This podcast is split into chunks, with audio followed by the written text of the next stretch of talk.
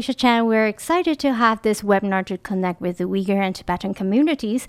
Last week, Canadian actor Keanu Reeves confirmed for the Tibet Health Benefit Concert, which prompted Chinese nationalists to call for a Matrix boycott. Meanwhile, despite mounting international criticism of the IOC in China, the Chinese regime's treatment in Tibet and East Turkestan continues unabated. Recently, Canada announced a diplomatic boycott as Foreign Minister Melanie Joly said Canada needed to send a strong message to Beijing. Joining me now are the Executive Director of the Uyghur Rights Advocacy Project, Mehmet Tohti. Hi. Sunny Sonam, the Chair of the Regional Tibet Youth Congress of Toronto. Hi. And our friends Ferlin Chen, founder of Canada Watch, as well as Professor J.C. Shen. Thank you all so much for being with us. So, Mr. Tohti and Mr. Sonam, both of you lived in Canada. How difficult is it for you to represent your country's liberty having lived abroad? Maybe Mr. Tohti can start. Yeah, first of all, thank you for providing us this opportunity, and it is important to spend some time and I talk about China because uh, China is going to be on the international spotlight because of the Olympics and because of its genocide policy is still unfolding in East Turkestan for Uyghurs and uh, uh, Tibetans in Tibet, and the crackdown in Hong Kong and the intimidation and the threat. Uh, every day uh, we are seeing on TV from the Chinese leaders on Taiwan and the freedom of Taiwanese people. So this is the right time. Maybe it is long overdue. And at least we got a chance to talk more about, and also there are some interest from general public.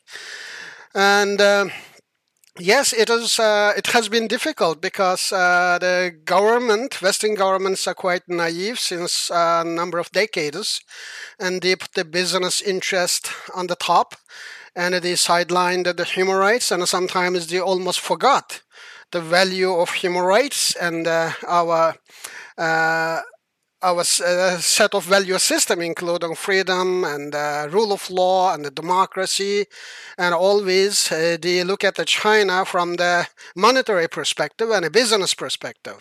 And now at least uh, things became more clear, and the ambition of Chinese government is more uh, obvious, and it is exp- exporting the authoritarianism uh, to uh, all across and uh, declaring challenge for our democratic system and the rule of law and the freedom a value system that we established since Second World War. So uh, there are some interest for that reason from the Canadian and the world public.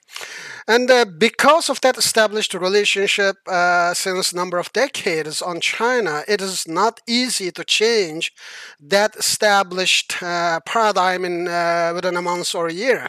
It takes a lot of effort, and especially I remember in 2018 when we approached approached the officials in the government and we always said, ah, yeah, there is a problem for Uyghurs, but do not exaggerate. Uh, there is no genocide. There is no the mass internment.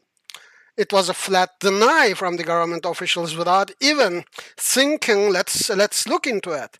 And now uh, from the, the satellite images and the victim testimonies and the leaked Chinese internal documents all shows one direction. It is genocide is taking place. And so uh, it is not that easy. And still, we have to remember that there is a strong infiltration from the pro-CCP elements in Canadian governments, including all three level of governments. At the same time, there is a business lobby, China-Canada Business Council, and also some greedy corporations uh, only looks at China from the monetary perspective and uh, disregarding all international norms. So it is not that easy, but uh, there is no way for us to stop stop and we have to continue despite this challenging time. Oh, thanks for the. That's a great overview. How about Sunny? What um, what's what's your thought? Well, first of all, I want to say thanks to everyone for the uh, opportunity to speak about the Tibet issue.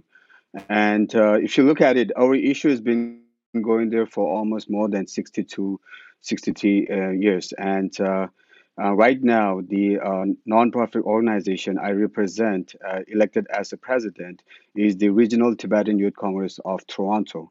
So our main headquarters is in, in, in Dharamsala, and our organization, um, the one uh, I'm elected as a president, it's fully volunteer. And the organization Tibetan Youth Congress is considered as number one, number one terrorist for the Chinese. But uh, yes, we are terrorists for years. Um, we don't have any weapon. Our only weapon is the truth and, and, and the nonviolence movement. So uh, I think his connection is cutting off a bit. Um, JC, Prof. Shen, would you like to build on? Yes. So I think Tibet is quite an important issue now because traditionally now because of a genocide, uh, what happened in Xinjiang. So most uh, countries' attention are now are directed to Xinjiang, but Tibet had long not so much appear on the on the agenda now. So I think it's a time for us to let the world to understand that in China, the issue is not just about Xinjiang's genocide or re-education camp, but Tibet, especially Keanu Reeves, most recent like uh, the music um, a performance, probably will be um, like a wake-up call to many Western countries, and then to redirect our attention to not just Xinjiang but also Tibet. I think Sunny is back. Hi, Sunny. I think I think I was lost. That's okay. You can continue now. I don't know where from where I have to start. I was saying a lot of things.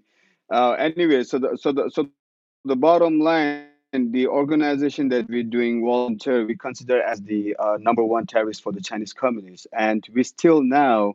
Uh, uh, you know, like we, we've been asking for Canadian government to stand up for a basic human right for Tibetan people, for Uyghur people, for Hong Kong people, that you know like we just can't uh, always uh, talk about the business. We need to uh, more more focus on the human right that we are facing in our own country by the uh, brutal Chinese communists. Ferlin, do you have questions for our guests? Oh yes. Um, um, uh, it's great to uh, meet you guys all, and for the first time to see um, uh, Mehmet and Sunny. And um, I really appreciate this opportunity to get to know you and connect with you and, and, and to, to understand more of the work you are conducting. And so, my first question for you guys is uh, how, how do you conduct your activism in uh, Canada? And along the way, and I'm sure that you feel um, suppressed, intimidated, harassed, or, or, or, even death threats, or all sort of things. Would you like to share with us? Is it because Chinese government is uh, taking hostage of my family members, for example? I left uh, East Turkestan in 1991, and since then I didn't see or I didn't have any chance to see any of my relatives, parents, or any of my extended family members.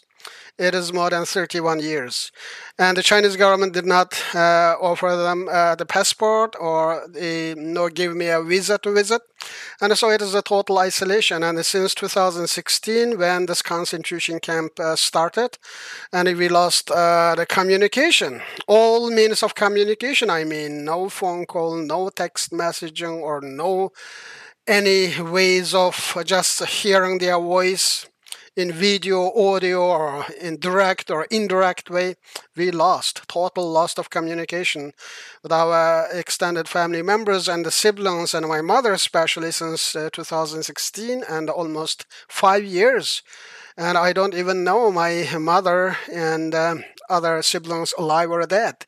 And this is the situation. And uh, you are not only receiving uh, all kind of intimidation and threat in a free country like in Canada, at the same time, someone else is paying a heavy price just because for you uh, exercising your freedom in Canada. And for that reason, for Uyghurs, it has been a total challenge. It is almost life and a death.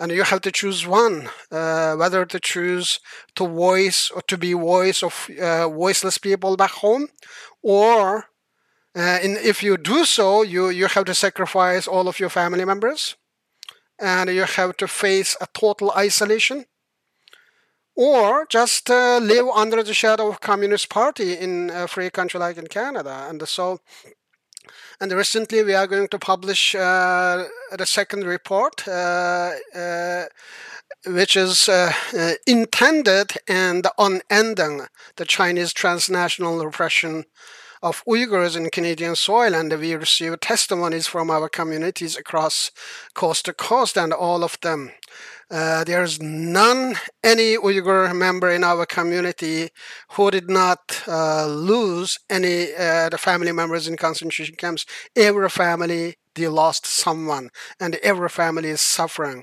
And for that reason, it is not that easy. It is not about just surveillance. It is not about wiretapping. It is not about counter protesting or shouting or cursing you or intimidate. It is direct threat of your family members. And I remember on July 20th, uh, 2020, just almost a year and a half ago, four hours before my parliamentary testimony, I received a, uh, the message on my Twitter, and it said, "Your F mother is dead." Just four hours before, and someone sent me that message from somewhere in Chengdu, Chengdu city. It is more than 5,000 kilometers away from Kashgar. That is the place where my mother used to live. And so that person, how he knows I, that I have a mother in Kashgar, and secondly, how he knows my schedule and what is going to happen within a couple of hours, and so he knows my vulnerability about my family members still living in Kashgar, and secondly, he knows that I'm going to testify before the Canadian Parliament, and so uh, they are using our family members as a, a threatening point to divert our efforts here in uh, the campaign efforts in, here in Canada. So it is not that easy, and I know that number of uh, Uyghur Canadians they lost their family members in concentration camp, and I don't know how many of my among the 37 uh, very close family members, how many of them already died, and whether my mother is still alive or dead, as Chinese agents said. So it is tough, and as I said, it is a life or a death movement to be activist. It is tough challenge for Uyghurs, and uh, you, we are talking about just imagine 1991 I left and now 2022, 31 years. No one from my extended family members had a chance to get a passport, that book, to come and see me. It is total isolation, and for that reason, sacrifice is huge, and threat is huge. And for that reason, Uyghurs are determined. We are determined because we cannot let this regime to continue like this. It is a crime to be a silent. And you have to do something. And for that reason, many Uyghurs around the world, they became activists right now. Because they lost everything. They had nothing left to be afraid of. You, you are so strong. And a bit speechless hearing what just happened with you and your family. Um, you also mentioned that you did interact with uh, Canadian officials um, or the parliamentarians. Um, do you feel supported?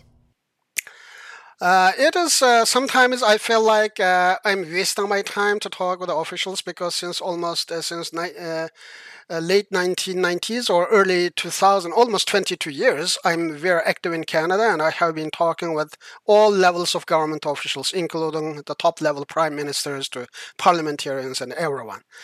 And sometimes they try to understand, they pretend to, uh, to understand the issue, but not, they are not. And secondly, uh, yeah, they, they, they are trying to pass by the issue with uh, mentioning some uh, ca- Canada's uh, initiative and global stage, just like raising uh, the Canada's concern about human rights, this and that.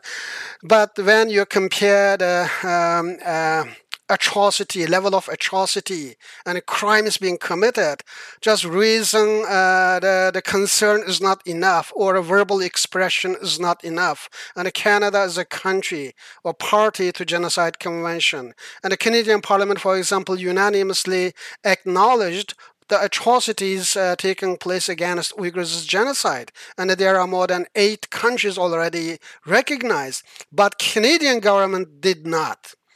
And the Canadian government is still trying at the issue from the human rights perspective. And what's the difference uh, looking at the issue from human rights perspective and the genocide? It is simple. If you look at the issue from human rights perspective, the mechanism you are going to use is bilateral meeting and you are going to raise that issue and you are going to express your concern or a verbal condemnation. That's it. But when you look at the issue from the genocide or call it whatever it is as a genocide, then the mechanism is totally different because Canada is going to uh, ex- should exercise its legal obligation to prevent the genocide and to punish those responsible for the genocide and uh, uh, the help for the victims of genocide, and there is a legal obligation. And Canada is trying to, uh, to skip from its legal obligation, and for that reason, uh, we have uh, seven uh, the legal advisory team uh, for the Uyghur Rights Advocacy Project, and we uh, filed one lawsuit against Canadian um, Border uh, Security Agency or a CBSA because under the current jurisdiction or current existing laws, CBSA has a mandate to stop all products made by the use of Uyghur forced labor, but CBSA is not stopping any. And so we are reminding their legal obligation. At the same time, we are going to uh, send another application to our federal court uh, to uh, declare uh, to issue a declar- declaratory relief on the Uyghur genocide so that Canadian government uh, should fail to do something. And so we are trying to push from all legal venues. And otherwise, the government is not uh, going to take any action. And uh, now the Uyghur issue uh, is uh, becoming more and more bipartisan issue in the United States and Europe and Canada. At least there are uh, consensus and unanimous support. But at the same time, we have to remember uh, that's why I mentioned at the beginning uh, the more than three decades of establishment exist in Canada, and the policy matters and institutions, all of them mandated on that uh, paradigm, uh, the investment, engagement, or uh, what we can call now as appeasement. So it's not that easy to change it. And recently, the prime minister the mandated the new foreign affairs minister just to come up with new China policy, and we we, we still uh, didn't see any. And so we have to push from all front unless we have a new China policy and uh, we shouldn't expect anything to happen. And because uh, the former ministers uh, repeatedly said that China in 2016 is not the same uh, in China in 2022. If China is not the same in uh, between 2016 and 2022, and why we are going to we are still having a same China policy we adopted for 2016 in 2020, we have to change it, and so we need more effort from Tibetans and uh, Hong Kongers and Taiwanese, and we have to have a clear mandate in our community and organizations and a talking point to push our legislators and the government to change the current existing status quo, the China policy, which is uh, dysfunctional and based on the appeasement on the name of the engagement. And we have to stand tall on our value system. And uh, that requires much bolder action and a much bolder policy, not only, only in domestically and the international level. Thanks. I, I agree with you. I think all the democracy supporters should stay stand strong together. Um, Ferlin, would you chime in and build on an additional comment? Yes. Um, I share all your frustration and your concern, and I certainly will be uh, one of your backing voices. And um, Trudeau has only been in the government for uh, five to six years, things that you have been advocating for uh, over three decades. You have uh, worked through um, different party, different government, and I, I, I want. I, I, guess I want to say that um, different government, different parties, whether their attitude towards this matter um, does it make difference but on the other hand, that um, I understand this situation has been ongoing for over um, certainly before 2000, before year 2000, but it, it seems like this re-education camp in Xinjiang has only grabbed the spotlight for two to three years. So help me to understand that um, over the last uh, 20, at least 20 years, uh, has it been getting worse and worse? Uh, I mean, it's the education camp only just put up there for about two years ago, and it is five, ten years ago. The situation even is bad. Is, is it later? Is it better at the time? Uh, thanks for the question. Uh, just let me uh, answer from my uh, from my own uh, the example from my own personal life. My grandfather died uh, when in, in in jail when my father was two years old, and my father died in Chinese jail when I was 15 years old, and their only crime was just to my father used to work in food distribution. Uh, the unit, it is called in Chinese Liang Shi And so during the Cultural Revolution, many people starved to death. There is uh, crops in in the uh, the storage, and that crops should be uh, transported to different place while the local people are starving to death. And my father just said and that some crops is going to spoil on the bottom por- portion because at least let's distribute some of the crops to local people. Let them to survive. And for that reason my father was in jail and uh, he's beaten to death. And uh, he was died in jail when i was just child. And my mother left with uh, the six seven siblings. And so this is my family tragedy. And since 1991, just in my life, I did only one thing. Just I spoke and I wrote. That is the only thing I can do. I did not hurt any mosquito in my life. But my mother and all my siblings not only separated, they suffered. They suffered enormously. And why I'm mentioning this? Because uh, in 1949, when the communist government occupied the East Turkestan with the military general whose name is Wang Zhen. More than million Uyghurs just slaughtered. And there was uh, there was uh, just a, a, very common words among the Uyghurs when a baby was crying. Uh, the parents said, oh, Wang Zhen is coming. Just uh, calm down the babies and that horror still exists. And then uh, probably if you know a little bit about the chinese history or communist party history in 1950s is class struggle uh, the father is fighting against mother and the children is fighting against. So the, uh, the government divided the whole citizen you are a landlord and you are a peasant and you are rich, you are poor, and poor is against uh, the rich and uh, and then 1960s uh, great leap forward and the people starved and then cultural revolution till 1979 and the people just uh, divided and polarized and uh, just artificially put one segment of society to another and that was uh, the moment, it is closed door moment. And I lived during that time as a child. And after the 1979 or 1980, there was little uh, open up period, and um, especially from 1980s to 1990s. During that 10 years period, it was relatively uh, flexible period for Uyghurs and Tibetans. And if you remember in 1980, 586 even.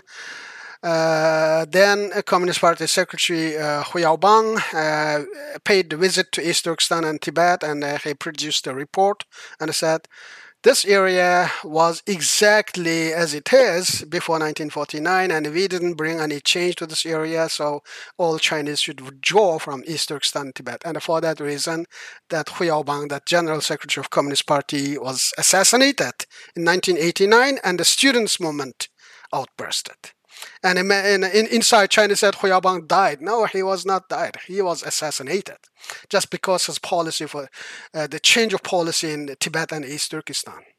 And then Deng Xiaoping came to power, and then 1990s, 1991, Soviet Union collapsed, and independent republics emerged right in our neighbors of uh, East Turkestan, just like Kazakhstan, Kyrgyzstan, Tajikistan, Turkmenistan, Uzbekistan. We are the same people and the government of uh, the central government in Beijing starts to worry. And if we continue with the autonomous law, probably we are going to end up like the Soviet Union and uh, the the uh, East Turkestan, Tibet, and Inner Mongolia could go uh, as a separate nation. Then they start to tighten up the screw, and so till this uh, uh, the genocide exposed Probably you heard many times strike hard campaign, Yanda in Chinese. Strike hard campaign. Why? What you are striking hard? The people, the Uyghurs. You are striking hard at people, Uyghurs, putting them in uh, the prison and the labor camps and uh, the Tarim, uh, the river and uh, uh, nearby area is a huge area. There were a lot of labor camps at that time, and some scholars already revealed even Chinese government got loan from World Bank to, to build the labor camp. And so uh, the concentration camp is not new. It is the part of the Communist Party system to rule that area. And uh, uh, the, the what is new since uh, Xi Jinping took power in 2012 was before Chinese government used to uh, commit those crimes under uh, the cover. Uh, with Xi Jinping, everything is uh, outside, just open box. The policy is open. And if you look at the Xi Jinping's remarks, we have to, uh, to round up as many as needed. And we have to smash their head with the iron fist if you look at the words, it is no more hidden. It is no more undercover. It is just uh, a blanket. And so, for that reason, uh, uh, the world was so late uh, to give the attention to the atrocities, and even uh, till the August 2018, we had a hard time to convince the government officials and human rights organizations what was going on. And all the time they said, yeah, there is a problem, but it is not that severe, and you are exaggerating. And so that somehow uh, the Chinese government effectively used its uh, affiliated organizations and uh, partner organizations uh, in uh, the Canada or elsewhere, and they purchased the media groups and the, influ- uh, the influential people in Hollywood or others, try to create some kind of image, the peaceful and prosperous image, and a kind kind kindness of uh, the Communist Party, and unfortunately, many uh, world leaders and the politicians and the general public, they they bought that uh, the Chinese narrative, and it was not that easy to change. And for that reason, now, at least uh, now we have uh, one. Uh, the mark uh, 2016 with the appointment of uh, the Chen Quanguo, the former uh, the governor from Tibet, transferred to East Turkestan. That became uh, the turning point and for many international politicians and human rights group and analysts to start and uh, start uh, the process of genocide. Otherwise, genocide has been taking place uh, long ago, and birth control has been taking place long ago. In in, in nine, even 1980s, there was a birth prevention and birth control offices everywhere, and they were not angels. They did the same procedure the enforced sterilization of Uyghur women and the enforced uh, installation of IUD and other birth preventing uh, devices. And so, uh, even it is late, at least there is some acknowledgement. And now, if you look at the Uyghur issue, it is not uh, the genocide is one part, and most importantly, uh, it is about the forced labor. It is about the separation of children from parents. It is about the, the concentration camp and the crematoria and uh, all evils and just uh, uh, turning the normal people into a robotic existence and uh, uh, forcing them to subdue mentally and physically to the Communist Party and forcing them to give up all their social, religious, cultural, or ethnic uh, affiliation. Just one thing in their mind is Communist Party. They are trying to turn the Uyghurs in that uh, robotic uh, creature. So that is one issue uh, which is very important. If we do not take action, it can be uh, for our neighbors and for other places uh, next month or next year. And most importantly, China is exporting that kind of surveillance and that kind of harassment technology to more than 100 countries right now. If you look at the Canada, Dahua, Hikvision, Huawei, cameras, surveillance system in our parliament, in our bank, in our streets. Where do you think those uh, the data would be sent to China? And that the surveillance system is everywhere. And for that reason, it is no longer an Uyghur issue anymore. It is the issue for, for our future and a future generation. I'm sorry, just uh, I give a long uh, the answer for that. JC, what are your thoughts on? Yeah, Mimi, I truly respect your courage and tremendously. And um, I, I, I have a question for you. Um, I'm wondering what are the Central Asia's five countries' attitude toward about like uh, China's concentration camp? Um, I'm just imagining because it, from um, from ethical perspective, I, I think probably your culture and uh, a lot of things you will be very similar. And recently, and uh, because of Kazakhstan's demonstration, so eventually lead to Russia send the army to Kazakhstan, and um, which also we all know that Russia and China has a very have very very close relationship. But if you look at Kazakhstan's demonstration case, we see a little bit conflict there, because uh, Kazakhstan is uh, very very important for Xi Jinping's uh, um, like a road and build like initiative. It it's the beginning of a road and build initi- initiative, and China has heavily invested in Kazakhstan.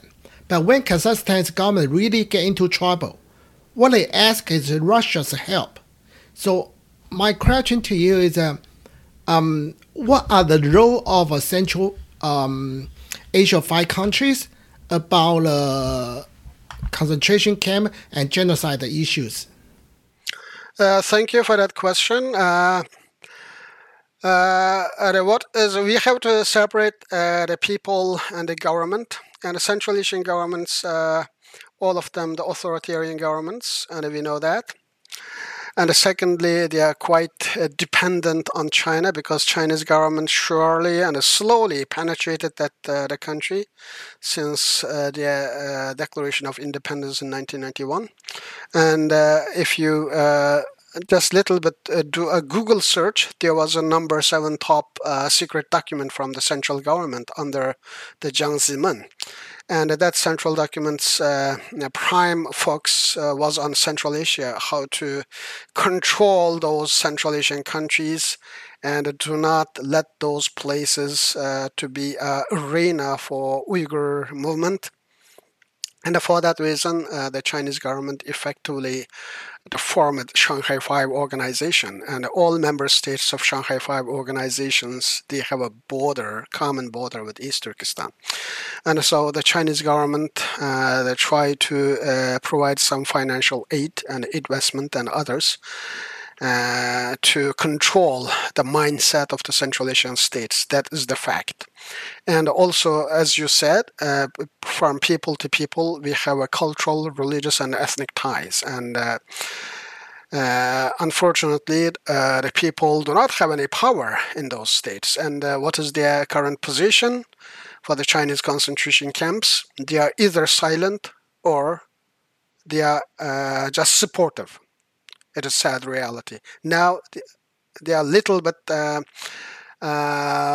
stepped back and now they are not if you look at the UN uh, uh, the endorsement letters that Chinese government is sometimes uh, uh, uh, table at the UN with the signature of countries, and uh, sometimes there are one or two countries appeared on the letter, but now they are not even signing on that letter. Uh, they are not signing with us, and they are not signing with China, and they uh, start to be neutral. And the most dangerous country is Pakistan. Pakistan is totally different, and and for that reason, Unfortunately, now the Chinese government is uh, using it as economic and uh, financial uh, diplomatic clout, not only uh, buying the key elites of that countries in Kazakhstan and others. At the same time, they're exporting the, uh, the model of regime to those countries. And uh, so, in longer term, there will be a change in Central Asia, and definitely that authoritarian uh, rules now shaken because of the public unrest in Kazakhstan a little bit. And uh, the the one thing I can tell you that uh, even Chinese government offered so much uh, financial help, this and that, but their investment is, go- is not going to be safe in Central Asia and uh, Pakistan and Afghanistan at the end with the corrupted government officials, Chinese government cannot uh, get uh, too long distance, and at the end, people will intervene, and sometimes violently, sometimes peacefully, because people in Pakistan and Afghanistan and others are crazy sometimes. And when China is burning Quran and destroying mosque and attacking all the religious uh, this, uh, sanctuary they are holding dear and uh, if you expect that those people just for the money they forget everything now it, it's not going to happen. It the chinese government is simply playing with fire and one day they will see. And they have a huge investment in gwadar port in pakistan and some other places. It is not going to be secure investment and uh, just chinese government's current policy is extending some kind of bread to the people in neighboring countries under the condition okay you eat this bread with the sauce made by uyghur blood. That is exactly what it is if i can summarize. And people are uh, realizing it and so it is going to be a factor of destabilizing the region not the, the stabilizing factor anymore. Ferling, one last question before the Q&A or go ahead JC okay um thank you for the, for for your for your answer. I have one more question and um you probably know that you know after Huawei's uh, uh, Meng Wanzhou's case so the hostage diplomacy of two Michaels has completely reversed Canadians' attitude toward China. After two Michaels, you know, majority of Canadians hold a negative view toward China, which is the opposite as before the two Michaels. And probably as you know, and uh, Trudeau government is recently revising its China policy, and they are making a new uh, Indo-Pacific strategy. And one of the main purposes was to engage with China. Do you see any opportunity to for Canadian government to make a change and to revise its China policy and to be more tough on China? Uh, the revising China policy is not a question at all. Uh, the only question is when. The decision is already made, and uh, I frequently talk with the insiders and the policy advisors of the, the Minister of Global Affairs and the Prime Minister's office, and I have uh, frequent access and discuss with the high-level officials about the China policy. I try to give a perspective from the Uyghurs' point. And uh, so uh, the question is really when, it is not uh, if. And for that reason, China, new China policy will happen. And uh, if you look at the recent mandate letter sent by a prime minister to the Minister of uh, Foreign Affairs, uh, Mélanie Joly, uh, there is not only Indo-Pacific uh, policy. That uh, that policy is the one of the, the biggest change in Canada's um, China policy, actually, because that is a flashpoint. And so that it is already underway Uh, the only uh, the thing uh, we need to see is how tough it is. It's going to be tough, but how tough it is. And secondly, uh, the Canada is working with ally countries and uh, Five Eyes, and uh, the Canada also felt just because of its tolerance to Huawei and a tolerance to China, Chinese government on many the trade and other areas the Canada is almost kicked out by our major and closest allies. And Canada is realizing that, that the price they pay is much heavier. And so uh, the Canada's future is not about the strengthen the relationship with China and the increased trade volume with China, and there is all, almost consensus there. And so uh, the expansion of uh, Canada's trade and the foreign uh, the policy to the area that Canada can be more effective. Uh, there's also consensus there, and that the new area is not going to be the China anymore. And the past two, three decades, China was the, the central point, and a huge population, huge market, and it is the driving force for our economy and this and that. That narrative is already shifted, changed. So only thing is how tough it is. We have to see. At the same time, we have to push. We have to push uh, to our government uh, for the policy they, they are going to introduce should contain some teeth and some uh, hammer, uh, not the carrot all the time. Thank you, Mr. Tohti. Uh, speaking about the policies, I think, um, Ferlin, you have a question about legislation, right? Yes. Um, yes. Yeah. Um, um, you, you share the um, Canada border um, um agencies um, did not uh, implement or stop the import from Xinjiang. At the moment, uh, during this new uh, parliament session, uh, this new legislation uh, starting from uh, senator, the Senate, the Senate, a senator um, introduced the, the bill called uh, Xinjiang Manufactured Importation uh, Bill. Uh, basically, all uh, labor, all Xinjiang uh, imports will be banned, regardless. And it's interesting that in um, December in America, um, the same legislation, pretty much similar the same legislation has been uh, signed into law. Uh, the, the difference is it's, um, there might be might be uh, some loophole in, in, in US's law that um, uh, uh, the these imports can be verified as not involved or related to labor force, Xinjiang labor. So um, to, coming back to our own legislation, um, do, do you see there's a great chance to move forward, uh, given that it, it is much tighter, uh, it's much more restricted than the piece of uh, uh law in America? Uh, thank you for that question. Uh, we we uh, we have been uh, worked together with uh, Senator Leo Housakos' office to table that uh, amendment. It is not a new bill; it is the amendment of existing uh, custom tariff bill.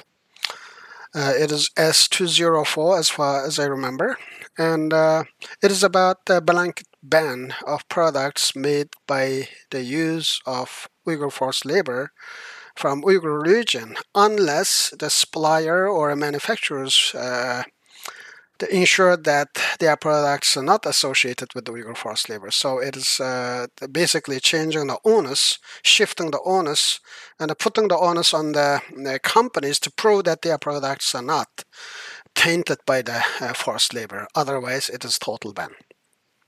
And so it is a Senate version, and also there is another uh, uh, the bill introduced by the Senator Dechêne. It is about uh, the, the modern slavery bill, and it is also about the forced labor and the reference to Uyghur forced labor. And uh, in the parliamentary side, and we, we, we have a discussion, and so there is some uh, disagreement on the number one on the blank uh, ban, and the number two, instead of specifically uh, uh, narrowing down the scope of bill to one region, uh, why just we don't use a broader concept of forced labor, and uh, some uh, the clever politicians from Liberal Party basically saying that, what if the China in the down uh, the ten years uh, after today or five years suddenly turn out to be democratic, and if they start to respect the human rights and the labor rights and so instead of uh, narrowing the scope just for the Uyghurs, and uh, let's keep this in broader perspective uh, uh from the perspective of uh, forced labor without naming specific region. And so there are some discussions and uh, on technical details. And so the our organization's job is as a research and advocacy organization, Ottawa. Uh, we, we, are, we are talking with all MPs from all political parties, uh, try to uh, present the case from our perspective and try to uh, help them and how the things uh, is moving in the European Union European Parliament and the United States Senate and the Congress. So at least uh, there is already two bills, as far as I remember, already tabled, and the first reading is uh, done. And so uh, whether make some amendment to the current uh, tabled uh, the bill, or uh, let the Senate version just go ahead with the current format and uh, introduce another in the in the Parliament. So this is the discussion, and this is where we are exactly right now. And so uh, after Parliament resumes to work, and we have a lot to do with the parliamentarians, and and hopefully, at least the bare, at least minimum, there are two bills tabled, and we can go ahead with that two bills, or we introduce a new one in, in the Parliament. Thank you, Mr. Tohti. Um, you, now that you mentioned about speaking of the broader perspective, um, I want to tell you that our um, Taiwanese community are very concerned for uh, human rights always, and you have our support. Um, we have we do have more questions, uh, not limited to Uyghurs, but um, uh, but related to human rights and the Olympics. Um, so the first question goes. Uh, between now and uh, mid February, Putin could burst Xi's Olympic dream with a war in Ukraine. That's according to Wendy Sherman, the U.S. Deputy Secretary of State. Um, and even with the games going on, how sustainable is this zero COVID approach for all the athletes to stay in China? What are your thoughts on that? Uh, it is a great shame for our country because we are asking quarantine and uh, we are putting restrictions on travelers from United States and other countries. At the same time, we are sending our athletes to the place where the virus is originated. It is a quite shame. And uh, and uh, the most importantly, uh, uh, the health perspective is important, and it is important for the safe uh, competition, healthy competition of our, of our athletes in Beijing. And the most, uh, the most uh, the important thing that uh, just clicking my mind every day is about the, what kind of message we are sending uh, to China and to the world. Because in 1936, when uh, the Berlin, uh, the Winter Olympics kickstarted on February 5th, the Nazi, the Germany already started some build, build on the concentration camps and interned the Jewish people in the camps already, and still the world did go ahead and uh, gave the okay for the Nazi Germany to hold that Olympics, and uh, many countries are regretting today. At least now we know that genocide is uh, taking place right before our eyes, and we know that Chinese government is not even uh, repenting or changing its course and still continue at a full speed.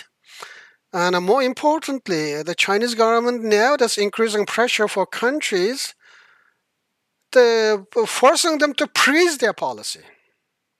We, we, we, are, we are seeing that, and the Chinese government is, if you look at the official uh, narratives and asking, we are combating terrorism and you should praise us.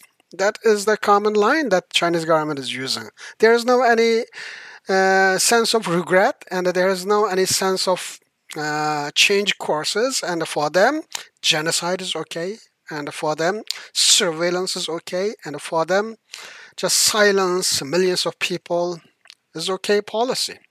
And unfortunately, by uh, uh, and now just it is quite uh, quite a flash flashy point.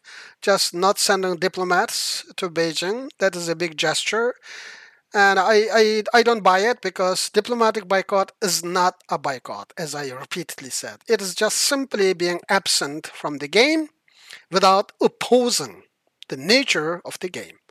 And so it is, it is on the other hand, a silent approval of genocide and a silent approval of China still uh, can host the game despite its genocidal policy. For that reason, unfortunately, we are not successful to stop this uh, game and uh, relocate this game or postpone this game, and it is. Uh, it seems like it is going ahead unless there is some extreme level of things that doesn't occur within a week. And our job is using this opportunity to highlight the problems in China and be voice of voiceless people. That's what we can do. Thanks, Mr. Tohti. I think um, for Lynn, um, I was wondering if um, um, could Xi and Putin's meetup at the Olympics possibly change the course of, of Ukraine's fate? Yeah, that is another another um, a big international issue, and uh, uh, as I said, we have to see because. And some of the meeting just um, uh, there is a, meaningful discussion and uh, uh, meaningful discussion that can lead to meaningful change. And some of the, the discussion or a meeting is just to window dressing and uh, repeat repeating their own uh, the position to one to another. And we have to see because now Ukraine issue is another flash uh, international issue, and maybe with the, uh, the Xi Jinping and uh, Vladimir Putin's uh, new cooperations on uh, to Beijing's perspective in Olympics and um, Russia's perspective on Ukraine. Maybe uh, this uh, new dynamic can bring two countries mu- much closer to authoritarian countries and uh, could um, uh, maybe pose a unified challenge to against our values and democratic force around the world. So there are this issue has a multiple dimensions and we cannot just uh, look at one dimension and uh, draw a conclusion for a whole range of issues. And uh, the, the, we have to wait and see. And at least uh, our main work is just focus on china and repeat on china repeat our messages on china and uh, uh, create more more awareness about china and probably that is what we are going to do. And uh, there, there will be um, other issues. If not Ukraine, there will be another issues coming up every day, and the agenda is changing on world affairs. But our message should be razor sharp on China all the time. At least that's what I do, and I I do not back off, and I only repeat my main message is China. It is a long term uh, the message, and I, I don't back up from my position. You're so committed, Mr. Tohti. And for Ling, would you like to build on his comment? Yes. Um, uh, allow me to uh, coming back to that legislation, and uh, I, I guess you, you are fully aware and, and maybe participated as well for that um, uh, amendment for uh, uh, human organ trafficking, and this has been taking really a, a, number of years. I, I, what I remember is starting from 2017. Nearly 10 years. Nearly 10 years. Yeah, longer. and um, unfortunately, we we have uh, nearly uh, uh, coming to the the, the final um, racing to the final line in to in in 2019 um, before the, uh, the, the, the elections kick in. And um, what I understand now is uh, this piece of legislation is back now in the parliament and um, uh, in, in the common right now. So I believe this will goes very quickly and, and hopefully shouldn't be any more issue. Um, but it's been a little while, a few years, that I have not really heard much about this issue of uh, traf- uh, uh organ trafficking. And because it's, it's, it's all under the shadow of genocide, a, a bigger uh, Xinjiang re-education camp issue and, and uh, the, the leaking documents and, and uh, discovery. So I want to be assured that um, this, are, are you updating yourself? And could you share with us this uh, uh, uh organ transplant tourism or uh, previously in the news that we have heard in Xinjiang uh, airport vi- visually that you could see the, the green passage with label on the ground saying um, the, directing the, the, the tourist uh, in, in a fast uh, forward land for their um, purpose being in Xinjiang. And, and could you share with us um, situation right now? Uh, thank you for that question, and uh, I have uh, uh that is part of my uh, one of my objective, the, uh, the passage of organ transplant bill. And I know that the parliamentarian John McKay has worked on that bill, and it is as far as I know, that bill has died and we have to retable it. And uh, two weeks ago, I had a discussion with the, uh, the Garnett Genuis, and we uh, this issue came up. And also, I am working with the professional doctors and the lawyers in Canada, and they got the, man, uh, the support from the Medical uh, Association of Canada and uh, the Bar Association of Canada, and we expanded our campaign in UK and Australia and the US. when we started that uh, the letter, we received more than 2,000 signatures from uh, professional doctors and lawyers in the United States and, and, and, Canada alone. And later on, that, that number added from uh, the doctors and the lawyers in Germany, UK. Now I think it is more than 3,000 all of them professional doctors already signed.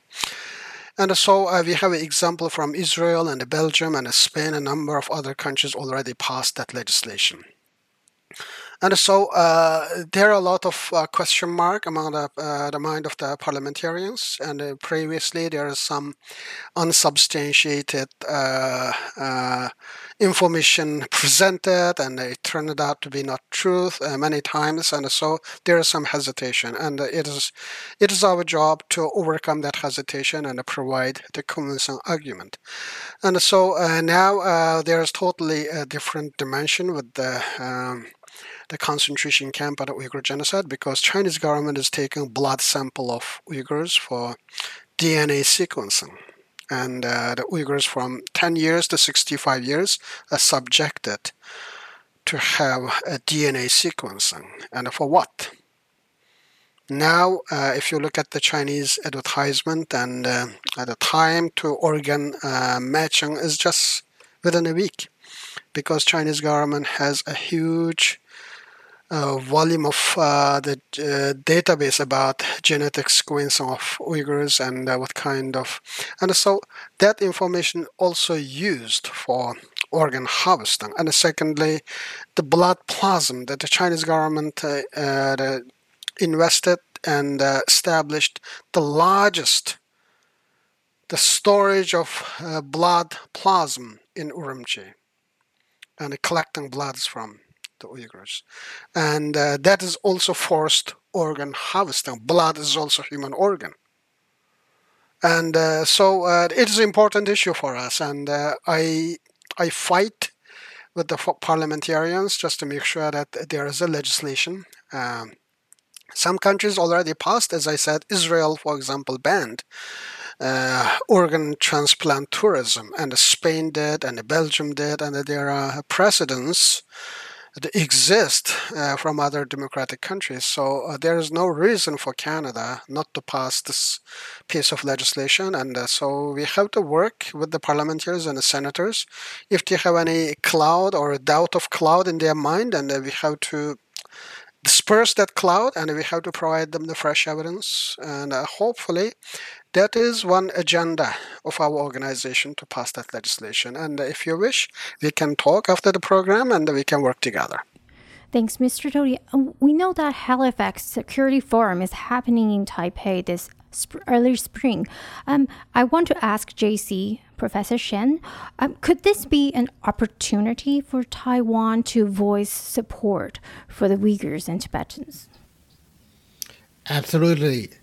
And uh, FX is it's the first time they have a very large uh, meeting outside Canada. And uh, we expect probably we'll have 300 people uh, from different um, countries, uh, uh, minist- uh, Ministry of National Defense and uh, Ministry of, uh, of Foreign Affairs gonna gather in Taipei and then to discuss uh, important issues. And China is one of the most important issue in that meeting. And uh, before I talk about what we can do, I would like to go back to Olympic game a little bit more. And uh, maybe just just just mention that um, um, diplomatic boycott is not really a boycott; it's a silent improvement. Yeah, I, I agree with that, and I think that the more people united and stand up together, we are going to give more pressure to CCP. But that's one important uh, message here. If you look at Chinese history, and over the past 2,000 years, the number one reason for China's uh, political regime change is not people's revolution, but power struggle between elite groups. And we all know that. There's no question about it. The Xi Jinping is the number one in, the, in terms of uh, the power in China, but Xi Jinping's dominance in power is probably not as high as outsiders believe. So the reason we demo- democratic country need to unite together to give pressure to China, probably not because we believe that if we give Chinese CCP enough pressure, we can change their political regime. No, I think the chance probably pretty slim.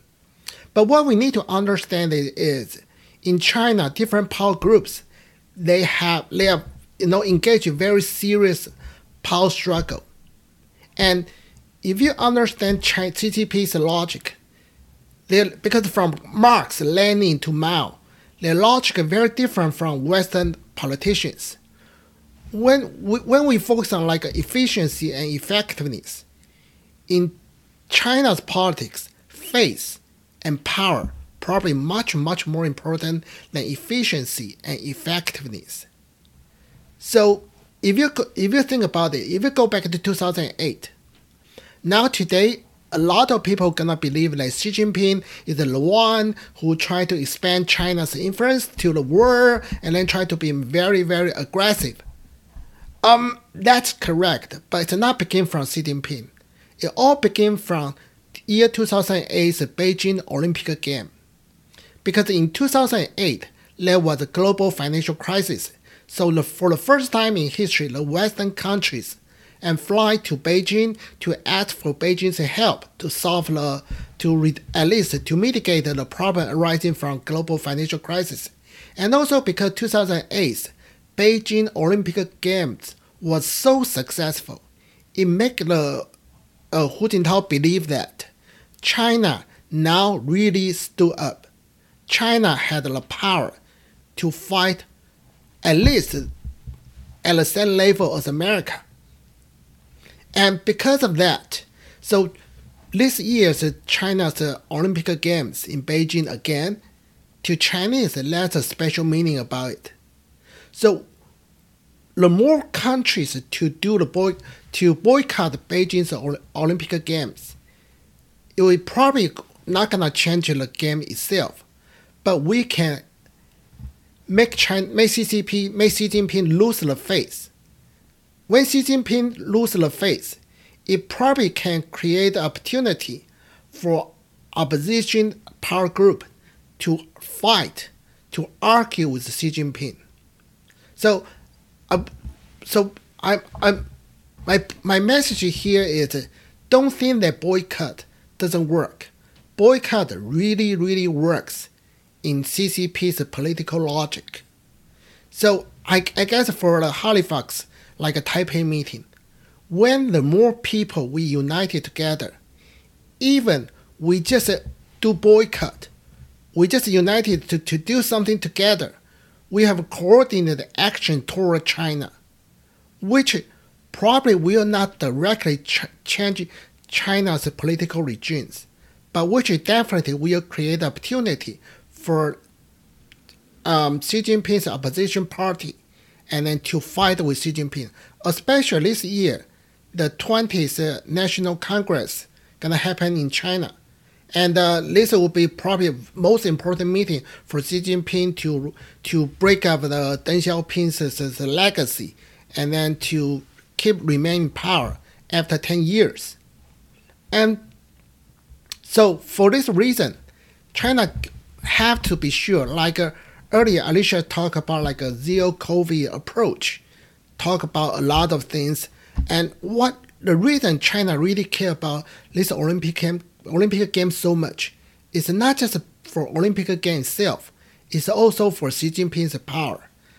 So I guess uh, the message here is the more people, the more countries we united, we stand up together, and the more pressure we can give to CCP, and we are going to get more chance to change the CCP's political regime. And following my comment, I have a question for Mei And uh, because I currently I'm a columnist in Taiwan's major uh, newspaper, I also know some like uh, Taiwan's government's top officials. So, um, based on your understanding, what do you think Taiwan's government can do um, in terms of uh, all the issues you just raised? Uh, thank you. Actually, this is uh, the right time for Taiwan to do uh, many things because Taiwan is a shining star right now. And uh, this is the moment that uh, you should be proud of your country.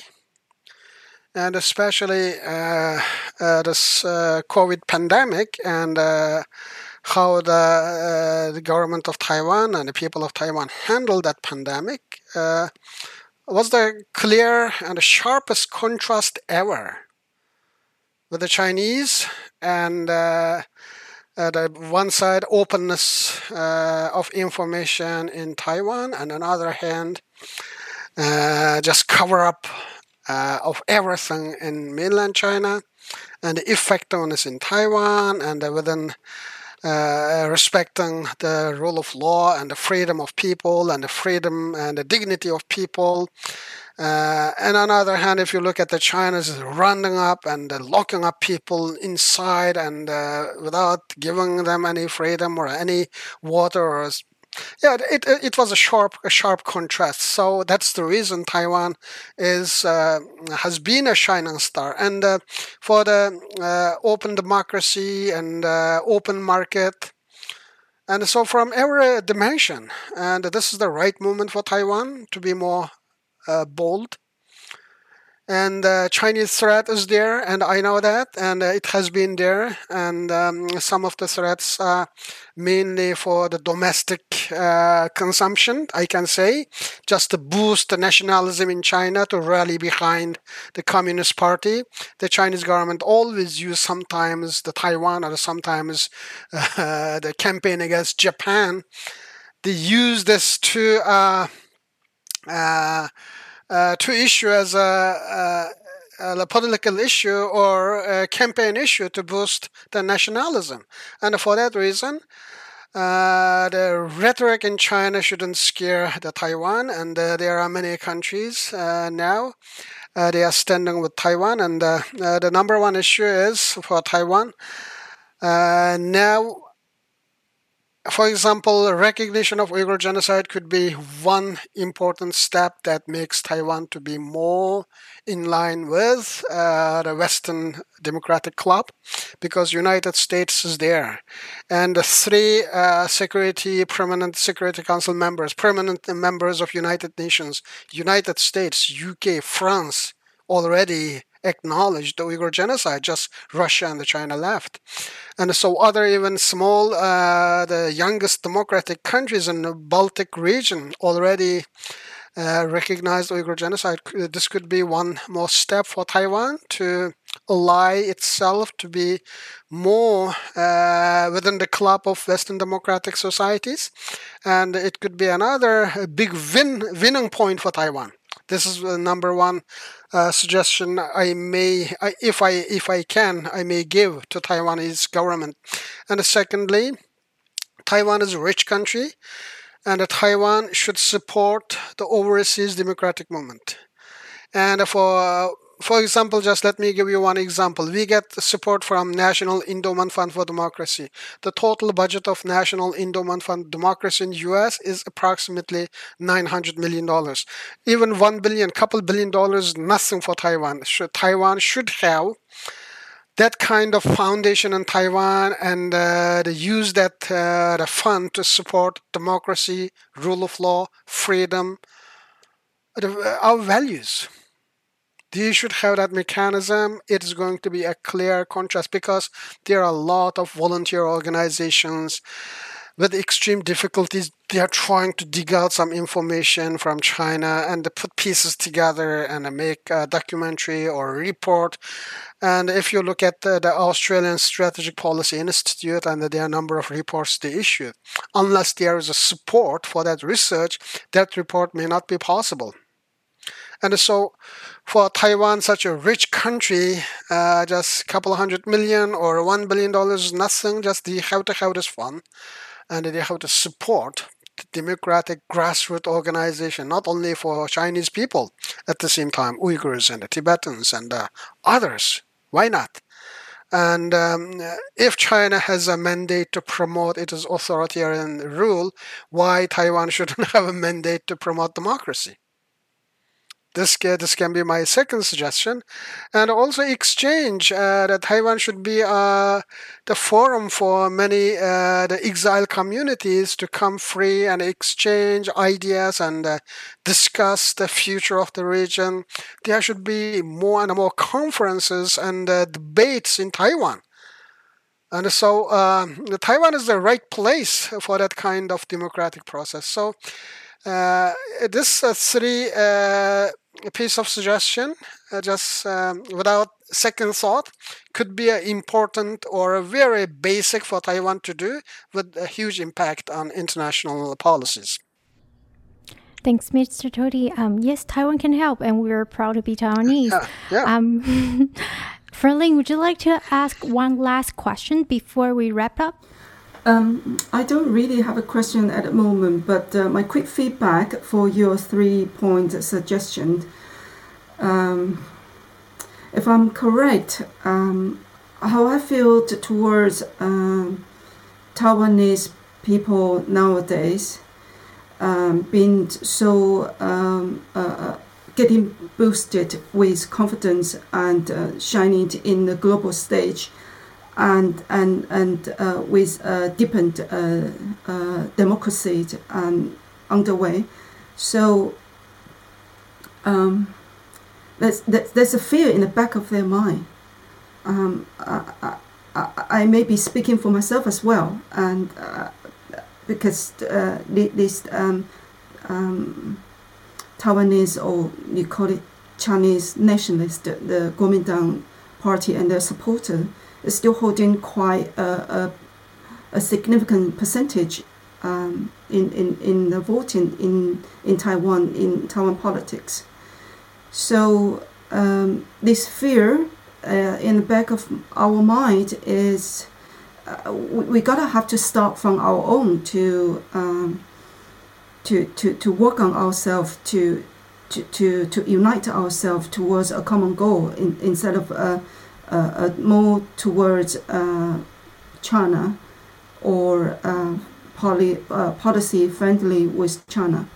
So it, it, it's a it's a big task and it, it's very complicated and and it, it's difficult and and so th- there's some people might stay away from this topic that we are having today or uh, stay um, uh, dis- keeping distance away from uh, Hong Kong or uh, Xinjiang or Tibetan um, asylum seeker and feeling really afraid how we adopt these people. I mean, in in the good faith that we want to help, and we, we share the burden. We understand the struggle that you you've been through. We share the pain, and if we could, we would really love to uh, uh, give it a give, uh, a quick uh, a grip to to to to turn to turn the, the tide, but we are struggling uh, we are struggle internally for our own politics, our own um, political spectrum, our own identity, our own um, uh, uh, power in, in the government, and for the um, uh, elections coming this year and, and, and, and two years down the road. So I, I, I perhaps I could pledge that you or or um, people or, or, Hong Kong or Tibetan that um, unfortunately we lost a Sunny today um, to speak more to make more connection with Taiwanese to to reach out more to uh, general to, to Taiwanese general in uh, not giving up on the channel with the government but government uh, needs a support from the the public so I would love to see more of this friendship, um, bridging and connection, more dialogue and, and uh, more workshop perhaps going forward.